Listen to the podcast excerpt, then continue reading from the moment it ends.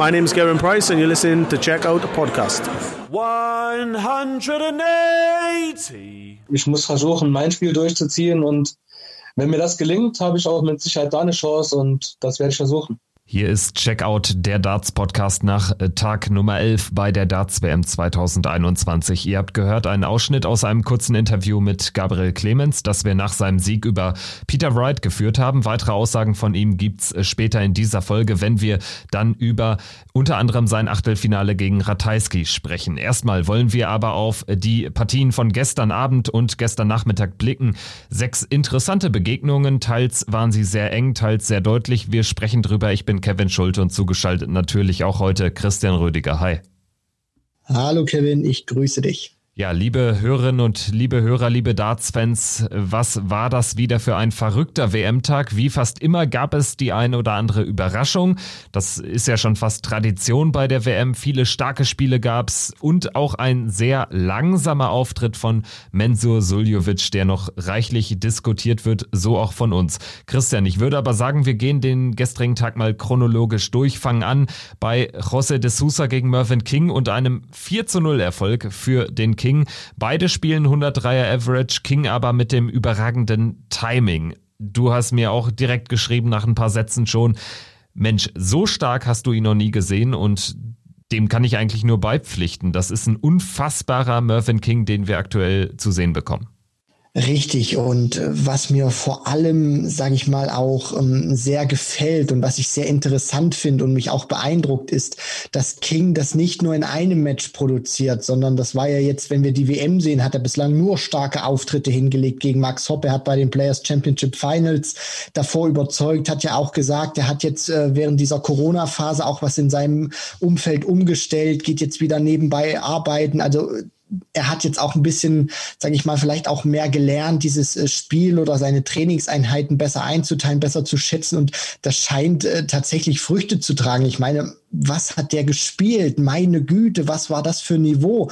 Der hat die, die Fehler von José de Sousa gnadenlos au, ausgenutzt, hat nahtlos an das angeknüpft, was er gegen Max Hopp gespielt hat. Also das war wirklich ähm, mega krank gewesen, finde ich, was Mervyn King uns momentan bietet. Und auch die, die Statistiken, du hast es ja schon angesprochen, de Sousa spielt genauso wie er ein 103er Average und trotzdem schafft es José de Sousa, der Grand Slam Champion, nur vier Legs gegen Mervyn King abzugreifen. Bei King King einfach unfassbar ab, abgezockt war. Der hat jeden kleinen Fehler vom Portugiesen einfach bestraft, hat eine megamäßige Doppelquote gehabt von 57 Prozent. Und ähm, ja, bei José de Sousa muss man dann auch sagen, äh, der hat sich nie aufgegeben, aber hat sich dann auch ein Stück weit das Leben noch selbst schwer gemacht, als er sich dann im vierten, das kam dann auch noch dazu, verrechnet hat bei 84 Punkten, spielt 74, äh, checkt 74 Punkte, ähm, aber das waren dann leider 10 zu wenig. Und Mervyn King, ich muss ganz ehrlich sagen, er spielt ja jetzt gegen ähm, Gervin Price, zu dem kommen wir ja noch, Kevin. Also wenn der so weiterspielt, dann ist er für mich kein Außenseiter und wenn der auch so performt,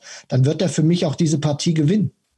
Gervin Price, äh, zu dem wir natürlich noch zu sprechen kommen, hat später am Abend nach seinem Sieg über Dolan selbst gesagt, angesprochen auf die nächste Partie gegen King.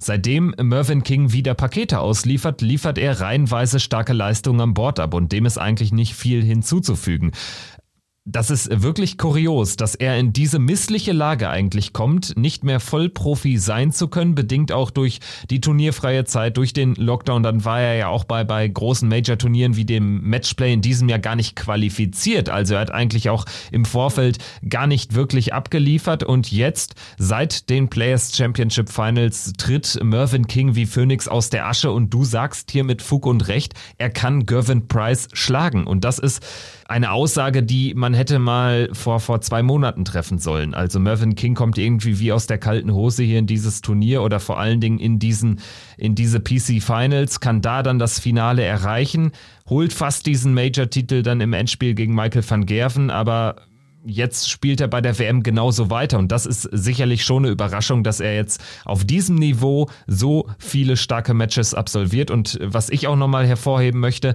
die 81 Punkte waren der höchste Checkout im ganzen Match von Mervyn King. Also er gewinnt diese Partie ohne High Finish und für mich äh, spricht das dafür, dass er eben fast immer starke Setup-Shots hingelegt hat. Also dadurch hatte er immer passable Checkout-Möglichkeiten und José de Sousa hätte hier unfassbare Finishes teilweise rausnehmen müssen, um dieses Match enger zu gestalten am Ende.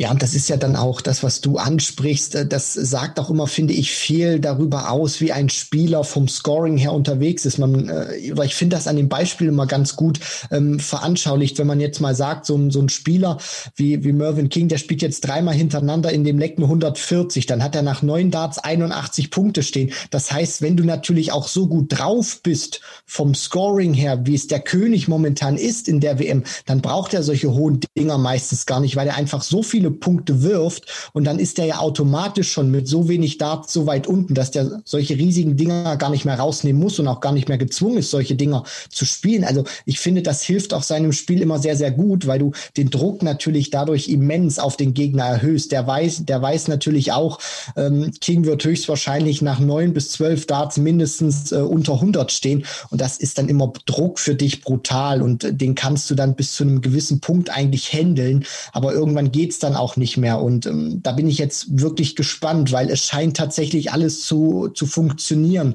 Die Distanz scheint ihm momentan keine Probleme zu bereiten. Mit dem Rücken scheint auch alles okay zu sein. Also Mervyn King wirkt auf mich top fit. Und wenn der wirklich so weitermacht, dann äh, muss ich ganz ehrlich sagen, Kevin, ich freue mich auf diese Partie wirklich gegen äh, Gervin Price megamäßig und hoffe, dass der auch wirklich an diese Leistung dann anknüpfen kann, weil dann wird es ein richtiges Highlight-Spiel. Ich äh, würde auch noch äh, kurz erwähnen, dass natürlich diese Leistung von Mervyn King ganz besonders nochmal ähm, ja die Niederlage von Max Hopp gegen, gegen den King ein bisschen besser einordnet, weil Max hatte dann nach seinem Satzgewinn zum 1 zu 2 ja schon so ein bisschen dran geschnuppert, äh, King zumindest in einen fünften Satz zu bringen. Am Ende ja waren die Kritiken teilweise vernichtend, nicht äh, von, von den Medien, sondern eher von vielen Hop-Hatern, haben wir auch hier kurz angesprochen, aber ja, wer da über Max Hopp äh, ungerechtfertigterweise hergezogen ist, sollte sich einfach nur mal diesen Auftritt von Mervyn King anschauen. Schauen wir dann jetzt auf äh, den nächsten Auftritt von Dirk van Dijvenbode. Der hat ebenfalls mit 4 zu 0 gewonnen und steht im WM-Achtelfinale als einer von drei Niederländern neben Van Gerven und Van der Voort. Über den sprechen wir gleich noch. Dirk van Dijvenbode gewinnt 4 zu 0 gegen Adam Hunt. Auch diese Partie war aber enger, als es das Ergebnis aussagt. Adam Hunt war richtig stark, vor allem Ding hat er das Triple 20 Feld ordentlich bearbeitet, neunmal die 180 geworfen, aber er nutzt seine Chancen nicht. Da ist Dirk van Dijvenbode deutlich besser, deutlich kompromissloser hat vor allen Dingen dann das ein oder andere High Finish rausgenommen und ich würde sagen, das war letztlich zu viel für den Hunter. Definitiv. Also Dirk van Dijvenbode, der hat ja eigentlich schon von Beginn an gezeigt, dass er wirklich richtig da ist, nimmt im zweiten Leck sofort die 170 raus und du sprichst das ja auch an. Van Dijvenbode kommt mit einem 104er Average ins Ziel, was wirklich brutal ist über ähm, Best of Seven Sets und Adam Hunt spielt ja auch nicht schlecht. Das muss man auch anerkennen. Er spielt einen 97er Average, hat wirklich gut gespielt, aber und dann kommt eben dieses Ergebnis zustande, weil zur einen natürlich Van Dijvenbode so megamäßig drauf war, aber auf der anderen hat Hand ähm, ein schlechtes Timing gehabt, doppelt in wichtigen Momenten verpasst und Dirk van Dijvenbode hat ihn eben gezeigt, wie es geht. Und in diesen äh, absoluten Crucial Moments richtig gekillt. Unter anderem fällt mir da die 120 zum zweiten Satz ein, die 114, um den dritten Satz zu gewinnen, nachdem er 0 zu 2 auch in den Lecks zurücklag. Also Adam Hunt hat wirklich alles versucht, aber diese, diese Power, diese Energie, diese Gier, die konnte er dann auch nicht handeln. Und der Auberginenkönig äh, muss man auch wirklich so konstatieren. Wir haben ja schon gesagt, das ist so eine Art Geheimfavorit, aber der entwickelt sich auch mittlerweile immer mehr zu einem ähm, richtigen Top-Favoriten in diesem diesem Turnier, also was der auch spielt von den Statistiken her, wie der sich gibt auf der Bühne, dass der wirklich diese Momente auch reihenweise mitnimmt, das ist sehr beeindruckend und ich bin auch wirklich gespannt, wie weit es für den Auberginenkönig jetzt noch geht bei dieser WM. Geht für meine Begriffe zumindest Stand jetzt äh, stramm auf Halbfinalteilnahme zu. Ich sehe nämlich bei ihm auch äh, nicht die Gefahr, dass er jetzt irgendwie in so ein Loch fallen sollte. Dafür ist seine Form einfach schon zu lange zu gut. Gucken wir dann jetzt auf äh, den äh, gerade eben schon angesprochenen Vincent van der Voort. Der bezwingt Nathan Aspinall mit 4-2 und das ist für mich ganz klar die Überraschung des Tages. Gerade ähm, nach dem Sieg von Aspinall gegen Waits, als äh, The Asp vier Matchstarts überstanden hatte, da konnte man ja schon damit rechnen, dass eigentlich ähm, das dann so ein Turnier ist, wo es weit gehen kann für, für Espinel, aber Pustekuchen, er kommt ganz schlecht in die Partie gegen Van der Voort. Van der Voort äh, schnappt sich die ersten beiden Sätze zu null, kommt also unfassbar gut rein und dann passiert aber etwas, was häufig bei ihm passiert und was für meine Begriffe auch verhindert, dass äh, Vincent van der Voort ein Top-10-Spieler ist. Er verliert ein Stück weit den Fokus, der erste Dart passt seltener, Espinel gleicht dadurch relativ souverän aus. Entscheidend dann für mich aber der fünfte Satz, der unfassbar schlecht war von beiden, den Van der Voort aber dann mit einem Average von 80 Punkten gewinnt. Und ja, das war dann für mich die Vorentscheidung im Match. Espinel hat sich aus diesem Loch nicht mehr befreien können war auch, finde ich, ein ganz komisches Turnier gewesen von Nathan Aspinall, weil wir haben ja auch drüber gesprochen im Vorfeld dieser Partie, jetzt auch gegen Vincent van der Voort. Aspinall hat das ja auch selber gesagt. Er hat diesen ja, Moment gegen Scott Waits auch überstanden, diese Matchstarts. Und wir wissen das ja auch gerade aus dem vergangenen Jahr mit dem Beispiel Peter Wright, wohin einen das führen kann oder dann auch in anderen Sportarten, wenn du früh Matchstarts gegen dich hast oder ähm, Matchbälle in der Hinsicht und dann ähm, trägt dich das das dann auch noch wirklich auf einer unfassbaren Welle surfst du dann und dann kannst du ganz großartige Dinge produzieren.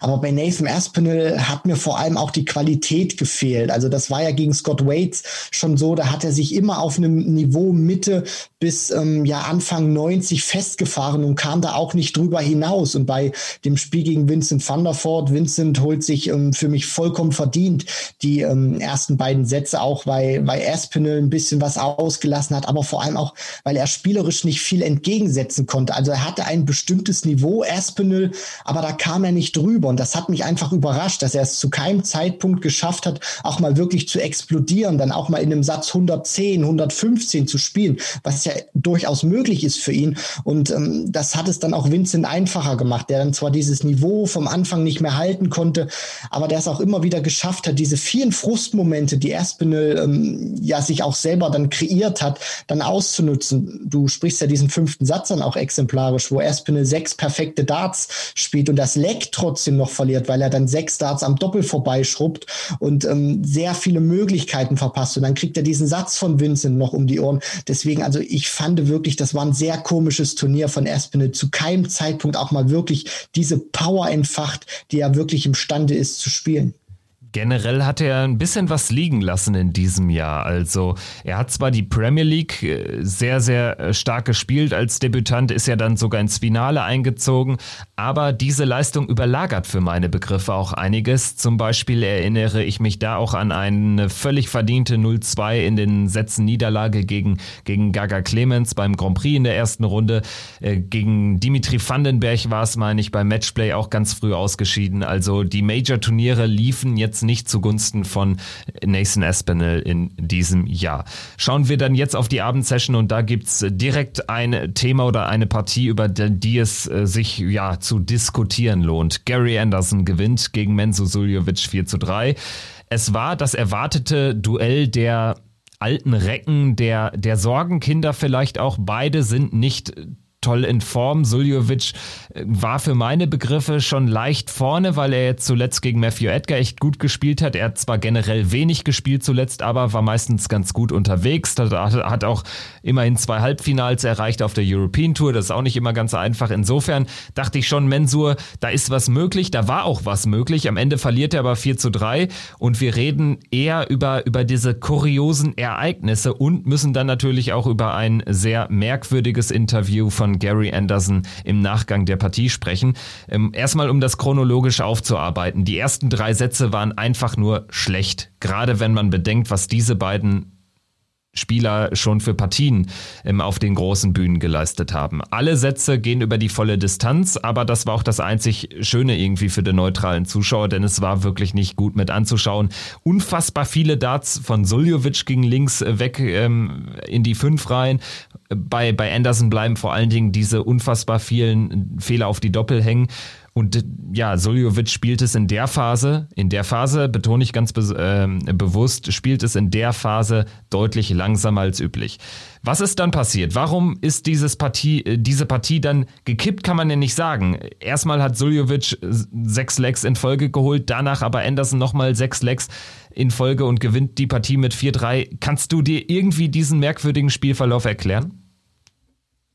Also ich versuche es immer noch ein bisschen herauszufinden, Kevin. Ich kann es mir tatsächlich nicht so wirklich erklären. Was mir aber aufgefallen ist, und das hat dieses Match auch gut wiedergespiegelt, dass beide auch so ein Stück weit ein Konstanzproblem haben. Also die Inkonstanz ist ihre große Konstanz. Das hat ja auch das Match gezeigt. Ich meine, was haben die für einen Käse gespielt, äh, gerade in der Anfangsphase. Dann hat man aber auch wieder die Stärke gesehen von Mensur, der ja auch ein Kämpfer ist, ein Beißer, der hat sich dann reingebissen in diese Partie und äh, die dann auch auf seine Seite ziehen. Aber dann konnte er das auch nicht wirklich weiterbringen. Dann war wieder Anderson plötzlich da, hat dann auch einen guten Moment gehabt, wie zum Beispiel mit der 156, wo er dann rausgeht nach dem, nach dem ähm, sechsten Satz zum 3 zu 3. Also ich fand, sie hatten beide immer wieder gute Phasen oder haben immer wieder gute Sätze gespielt. Aber was mir so gefehlt hat, ist, ähm, dass sie das auch mal wirklich über eine längere Distanz gespielt haben, weil man, man sieht das ja auch immer wieder. Sie haben viele Darts am äh, Doppel vorbeigeschrubbt. Das ist natürlich auch so ein, so ein Thema, wo, worüber wir reden und was wir natürlich auch einkreiden müssen. Ich meine, ähm, Suljovic gewinnt ja dann seine, seine Sätze zwei und drei jeweils zu null und Anderson tut das ja dann auch mit seinen Sätzen drei und vier, gewinnt die auch zu null. Natürlich war es so, haben die dann immer jeweils in ihren Sätzen gut gespielt und konnten dann das Niveau auch nach oben schrauben. Aber es war auch so, sie haben unfassbar viele Doppel ähm, nicht getroffen. Anderson hat, glaube ich, 33 am Doppel vorbeigeschrubbt, was über so eine Distanz auch wahnsinnig viel ist. Also das zeigt dann auch, die Sätze hätten deutlich enger werden können. Aber es hat dann eben beim Checken gehakt und das ist dann auch so dieses Problem, was man bei beiden ausgemacht hat. Wenig Spielpraxis gab, wenig Matchpraxis und dann kommt so ein Verlauf auch mal zustande, wo du eine Partie hast, wo du dir eigentlich denkst, Mensch, Anderson hat okay gespielt in der ersten Runde oder in seinem Auftaktmatch. Menso hat überzeugt und dann reibst du dir die Augen, was die beiden abliefern. Dann wurde es besser, aber es war trotzdem vom Verlauf her, finde ich, immer sehr kurios gewesen. Diskutiert wird im Nachgang aber vor allen Dingen über die Frage, hat Menzo Suljovic unfair gespielt. War er vom Tempo, was er an den Tag gelegt hat, zu langsam unterwegs? Das hat ja Gary Anderson dann im Interview bei den Sky Sports Kollegen kritisiert. Er hat gesagt oder er hat sich aufgeregt darüber, äh, dass äh, sei kein Dartsport. Das mache einfach keinen Spaß mehr. Zudem eben die klare Kritik an Suljovic, der auch an den falschen Tisch gegangen ist. Äh, wie hast du diese Thematik aufgefasst? Das war ja schon merkwürdig. Das zog sich ja durch diese drei, vier, fünf Minuten Interview wie ein roter Faden durch. Immer wieder hat Anderson gesagt, Suljovic war am falschen Tisch.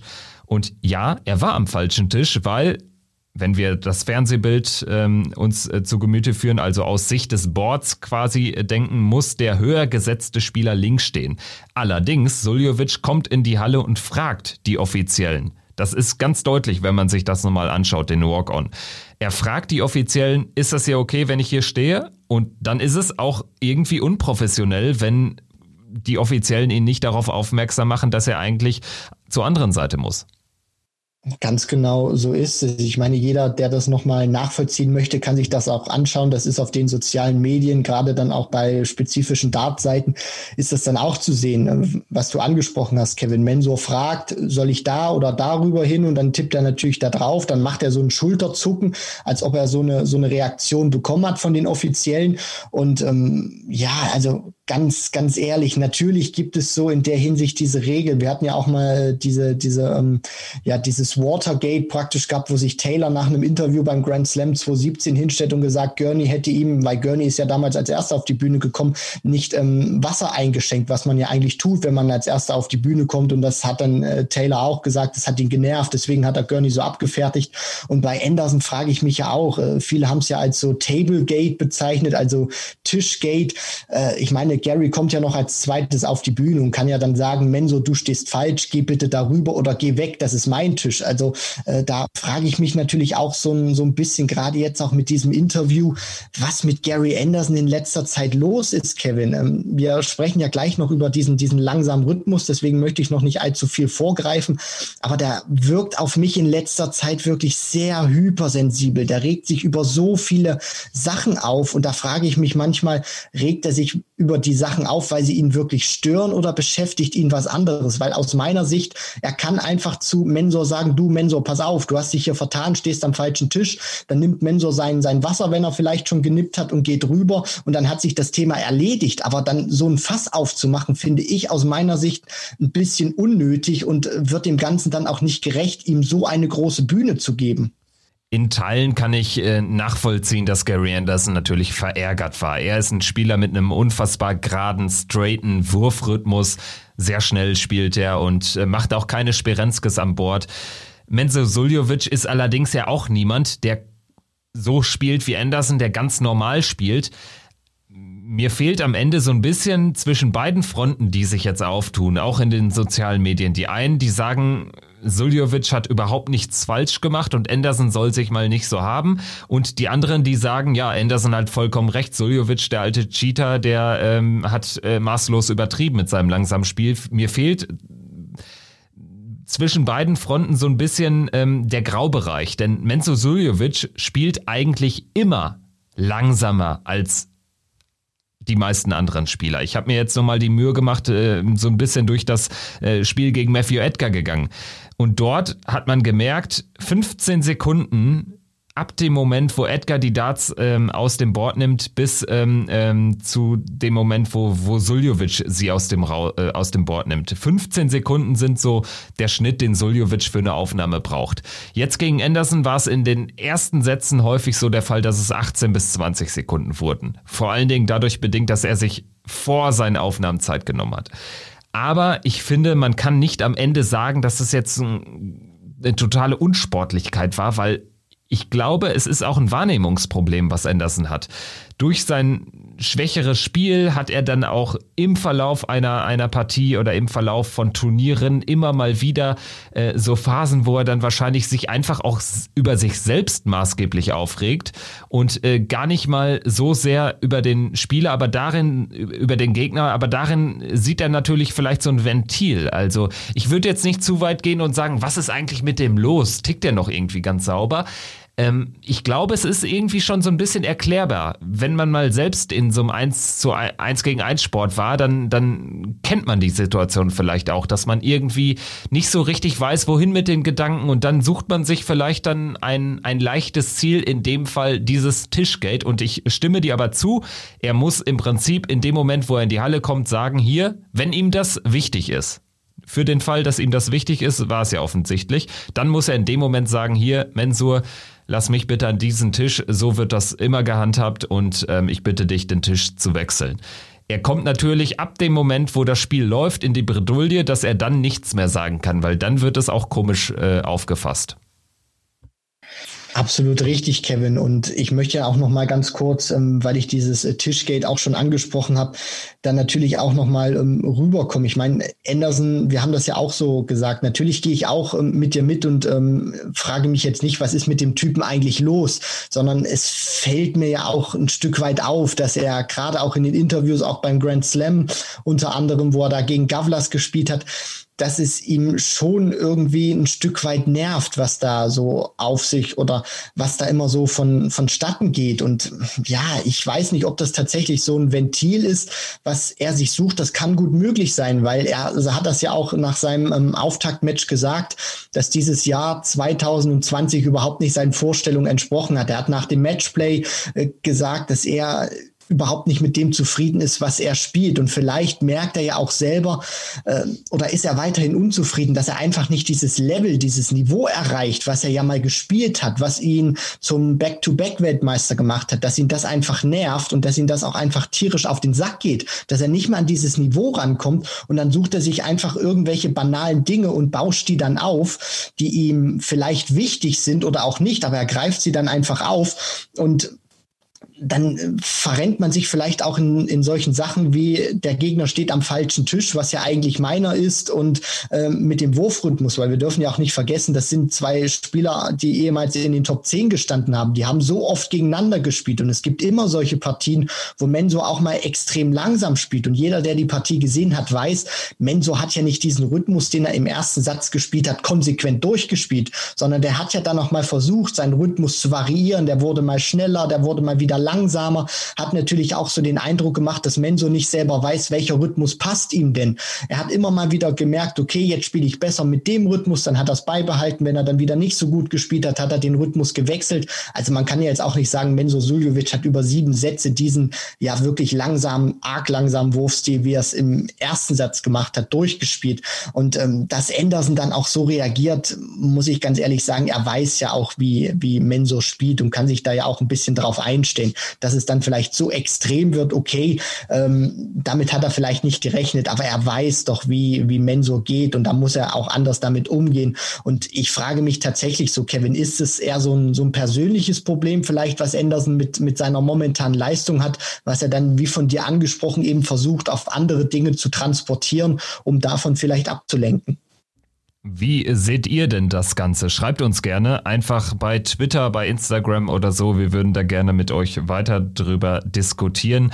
Vielleicht wird das Ganze ja auch noch ein Thema, wenn Gary Anderson dann in seinem nächsten Spiel entweder auf Devin Peterson oder Jason Lowe trifft, wobei gerade von einem Devin Peterson nicht unbedingt zu erwarten ist, dass äh, der Rhythmus äh, für Anderson störend ist. Wir warten das ab und schauen natürlich dann nochmal ganz genau drauf, ähm, was Gary Anderson sagt auch im Vorfeld, vielleicht auch im Nachgang der Partie und vor allen Dingen, wie er sich dann auf der Bühne verhält, wenn es weiterhin nicht so laufen sollte wie gewünscht. Wir schauen jetzt erstmal weiter auf einen der Top-Favoriten des Turniers, auf Gervin Price, die Nummer drei der Welt. Seit dem Ausscheiden von, Ausscheiden von Peter Wright ist er der einzige, der Michael van Gerven mit einem WM-Sieg noch den Status als Nummer 1 streitig machen kann. Er zittert sich äh, in die nächste Runde ins Achtelfinale durch ein 4 zu 3, 4 zu 3 über Brandon Dolan.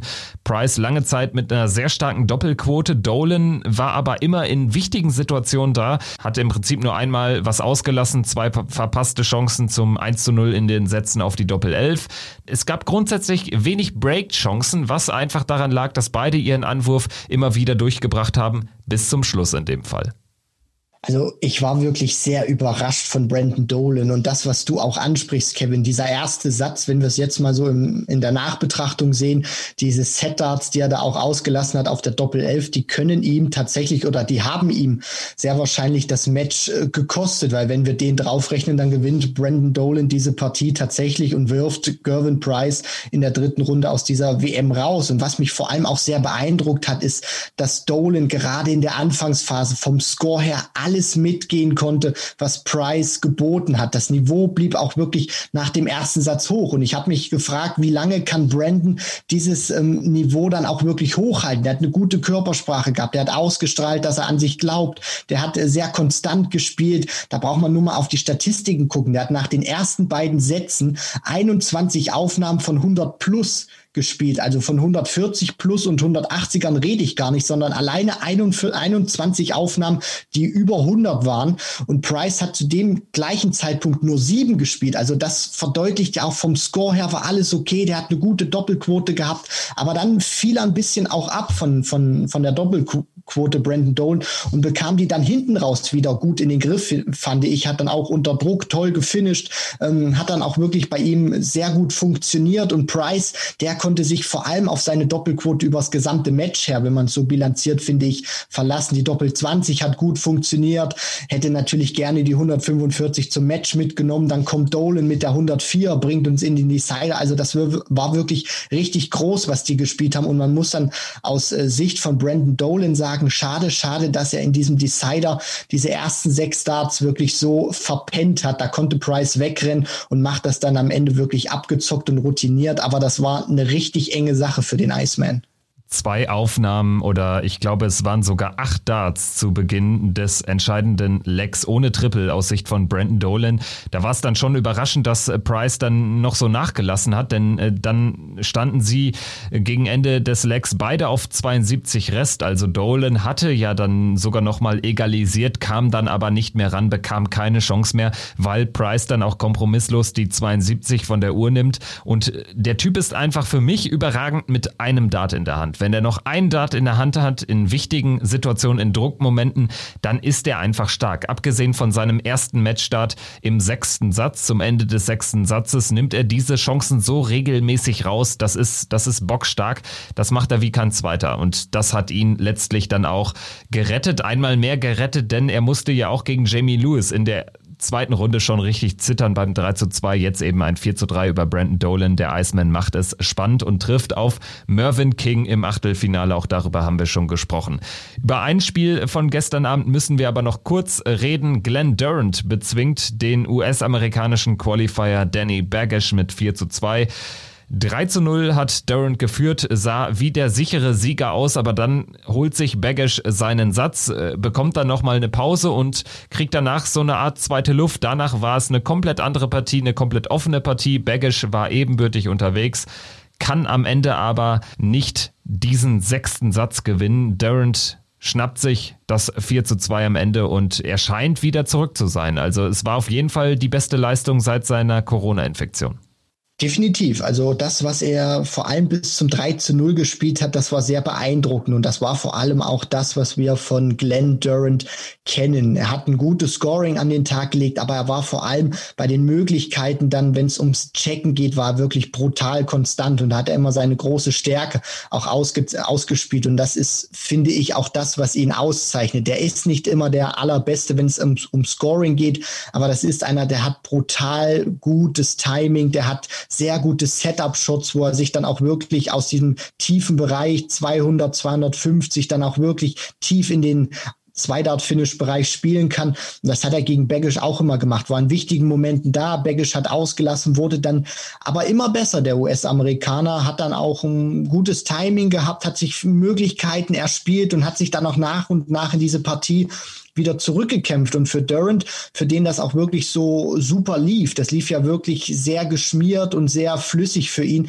der musste dann hinten raus auch wirklich kämpfen. Das war dann nicht mehr so einfach. Baggish hat ihm einen richtigen Fight geboten und das war dann auch, finde ich, nicht mehr so souverän von Durant. Das hat man auch an der Körpersprache gemerkt. Er musste sich wieder rein fighten in die Partie und das war dann auch schwierig. Und das hat man gesehen, dass du so eine Partie, die du eigentlich schon gewonnen hast, dann plötzlich nochmal so heiß wird und so gefährlich. Und das hat dann Durant, finde ich, auch gut gehandelt. Und auch wenn er es dann nicht mehr so souverän gespielt hat hinten raus, der musste alles geben und er hat gezeigt, er hat sich deutlich verbessert gegenüber seinem Zweitrunden-Match, was ja auch schon sehr lange her ist. Und wenn er so weiterspielt, Kevin, muss ich ganz ehrlich sagen, er ist für mich keiner der Favoriten in diesem Jahr. Aber das ist einer, der kann sich jetzt konstant weiter steigern. Und ähm, für mich ist das auch einer, der noch ein bisschen gehen kann in diesem Turnier, wenn er sich steigert. Ich glaube, der Turnierbaum, der kommt ihm natürlich äh, zugute. Also er ist schwach ins Turnier gestartet. Allerdings hatte er mit Diogo Portella einen dankbaren Gegner und jetzt auch Danny Baggish ist jemand, für den ist das natürlich alles Neuland und dementsprechend konnte er den dann auch zumindest drei Sätze lang überfahren und das war ja dann schon mehr als die halbe Miete. Ich glaube auch, dass die lange Pause ihm durchaus gut getan hat. Dem einen oder anderen wird das auch anders äh, gegangen sein, aber ich glaube für Glenn Durant nach seiner schwierigen Zeit mit der Corona-Infektion Infektion, diesem schweren Krankheitsverlauf. Ich glaube, das war nochmal ganz sinnvoll, hatte entspannte Tage äh, an Weihnachten zu Hause, musste dann jetzt eben erst am 28. wieder ran, nachdem er an Turniertag 2 was, glaube ich, äh, gestartet ist gegen Portella. Und jetzt trifft er auf Dirk van Dijvenbode. Da ist er natürlich nominell auch Favorit, auch wenn man sagen muss, van Dijvenbode kommt irgendwie aus einer besseren Form und ähm, sollte das irgendwie schon machen. Allerdings äh, haben wir das jetzt auch vor dem Match gegen Baggish gesagt. Insofern, ich stimme dir grundsätzlich zu, da kann noch was gehen, auch wenn ich nicht wirklich überzeugt bin, dass Glenn Durant irgendwie mit dem Ausgang des Turniers so richtig was zu tun haben wird. Er steht aber auf jeden Fall im Achtelfinale. Da ist die deutsche Hoffnung, Gabriel Clemens, schon drin. Er trifft im ersten Achtelfinale heute auf Christoph Ratajski und darauf werden wir jetzt noch einen kleinen Fokus legen. Wir haben die letzten vier Drittrundenpartien noch auf der Uhr. Unter anderem James Wade gegen Stephen Bunting, Daryl Gurney gegen Chris Doby, Jason Lowe gegen Devin Peterson und dann am Abend noch Dave Chisnell gegen Danny Noppert. Sicherlich die eine oder andere enge Partie zu erwarten. Auch natürlich der eine oder andere überraschende Name, der sich da wiederfindet. Aber wir wollen jetzt sprechen über den nächsten Auftritt vom German Giant. Gabriel Clemens gegen Christoph Ratajski. Ja, ganz frisch. Deine Einschätzung am Tag des Spiels. Wie ist dein Gefühl? Glaubst du, der, der, äh, glaubst du, Gaga kann eine weitere Überraschung falls es eine ist, Fragezeichen, schaffen? Ja, definitiv. Aber ich würde nicht sagen, dass es ähm, eine Überraschung ist. Natürlich von der Setzlistenposition aufgrund dessen, was Ratajski natürlich auch geleistet hat. Ich meine, es hat natürlich auch einen Grund, warum Ratajski an 15 gesetzt ist, einer in den Top 16 und Gabriel Clemens noch ähm, in diesem Turnier oder vor dem Turnier 16 Plätze weiter hinten ähm, an den Start ging als eben der Polish Eagle. Natürlich ist Ratajski der Favorit in der Hinsicht, aber auch nur von der Setzlistenposition finde finde ich, weil vom spielerischen Aspekt unterscheidet die beiden meiner Meinung nach nicht wirklich viel. Wenn die beide auf Schiene sind, haben die ein brutales Scoring. Die sind dann auch wirklich ähm, sehr sauber auf die Doppel, nehmen da alles weg, was man ihnen oder fast alles weg, was man ihnen vor die Füße wirft. Deswegen, ich glaube, es wird auch drauf ankommen, tagesformabhängig. Wer hat vielleicht den besseren Touch, wer hat das bessere Gefühl und wer ist vor allem auch eiskalter in diesen wichtigen Situationen. Gegen Peter Wright hat das Gabriel Clemens super gemacht. Und ähm, das wird auf jeden Fall, also sollte man zumindest nicht unterschätzen. Es wird eine schwierige Partie. Also ich gehe nicht mit zu sagen, jetzt wo er Wright geschlagen hat, wird er diesen Ratajski vom Board fegen. Unterschätzt mir den Polish Eagle nicht. Robert Marianovic hat gesagt, das ist auch einer, den sieht er im WM-Finale oder kann er sich da vorstellen. Das ist zwar keiner, der so extrovertiert ist auf der Bühne wie ein Van Gerven oder wie ein Price, aber der hat gezeigt, was der spielen kann, zu was der imstande ist. Und sie haben ja auch beim Matchplay schon gegeneinander gespielt, damals in der zweiten Runde, nachdem Clemens ähm, Gabriel, äh, nachdem Gabriel Clemens Rob Cross geschlagen hatte, so, so ist es richtig. Und da war es ja auch eine enge Partie. Und da hat Gabriel diesen kleinen Fehler gemacht und Ratajski hat ihn ausgenutzt. Und es war nicht das allerbeste Spiel von beiden. Und wenn sie jetzt wirklich ihr A-Game zeigen, dann wird es, glaube ich, auch ähnlich wie in der Partie gegen Peter Wright auf diese klitzekleinen Momente ankommen, die dann hoffentlich natürlich aus deutscher Sicht auf der Seite von Gabriel Clemens sind. Ja, ich würde äh, grundsätzlich mitgehen, schränke ein bisschen ein. Also was die Frage nach dem A-Game betrifft, ich glaube, wenn es, äh, wenn beide ihr A-Game auf die Bühne bringen, dann wird das genauso eng wie beim Matchplay, obwohl das damals jetzt nicht das alles herausragende Spiel war. Wenn es aber vom Niveau her eher so ein, so ein B-Game-Match wird, glaube ich, dass sich da auch beide dann nicht viel tun werden. Es wird so oder so eng. Ich kann mir echt nicht vorstellen, dass, dass Ratajski ähm, oder Clemens, dass einer von beiden so richtig untergeht. Zumindest ähm, nicht, was die, was die Leckbilanz betrifft. Natürlich kannst du auch mal schnell so ein Match äh, Best of Seven Sets mit 4-1 in den Sätzen verlieren, weil du dreimal äh, mit 3-2 aus so einem Satz gehst. Das ist alles möglich. Aber grundsätzlich erwarte ich eine enge Partie. Es wird auf Kleinigkeiten ankommen, was, glaube ich, gut ist für Gaga, dass Ratajski auf ein Match gegen Wright folgt. Denn für meine Begriffe, Ratajski ist natürlich ein komplett anderer Typ. Aber er hat einen ähnlichen Wurfrhythmus, spielt jetzt auch nicht ganz so schnell, aber nicht so langsam wie Mensur.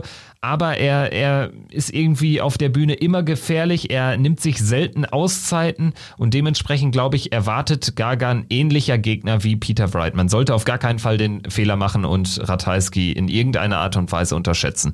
Das macht aber auch Gabriel selbst nicht. Ähm, ich habe ihn gestern dann noch mal kurz ähm, erreichen können. Vielen Dank erstmal auf jeden Fall an ihn für die Spontanität. Und ähm, wir hören uns jetzt mal kurz das Interview mit Gabriel Clemens, was es übrigens auch in Auszügen zu lesen gibt auf ntv.de. Wir hören uns das jetzt mal an. Gabriel, jetzt am Tag danach, am 28. Dezember, nach dem großen Erfolg über Titelverteidiger Peter Wright. Ganz einfach gefragt, wie geht's dir denn?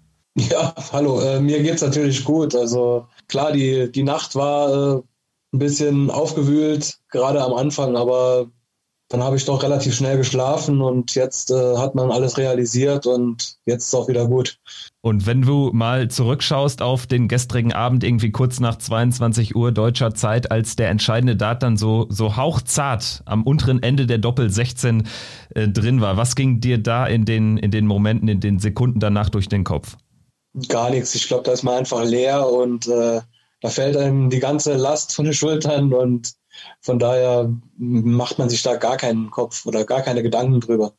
Ähm, wenn du nochmal zurückschaust auf äh, die Phase, als du das 3 zu 1 in den Sätzen verpasst. Du hattest ja eine extrem gute Phase, hast fast jedes Leck gewonnen, hast die entscheidenden Darts da mitgenommen, dann allerdings dieses wichtige 3-1 verpasst. Peter Wright kommt in Weltmeistermanier zurück. War das so rückblickend Schlüssel zum Sieg, dass du da nicht eingebrochen bist, dass das eben nicht der, der Turnaround zugunsten von Wright war? Würdest du es so bezeichnen? Ja, das kann durchaus sein. Ich habe auf jeden Fall weiter an mich geglaubt und habe äh, nicht aufgegeben, habe weiter mein Bestes gegeben und habe dann vielleicht auch ein bisschen glücklich äh, zum Schluss gewonnen. Und äh, wenn du jetzt mal zurückschaust, es ist jetzt deine dritte WM, du hast jetzt eine stetige Entwicklung genommen, aber auch eine gesunde Entwicklung, denke ich, kann man so sagen.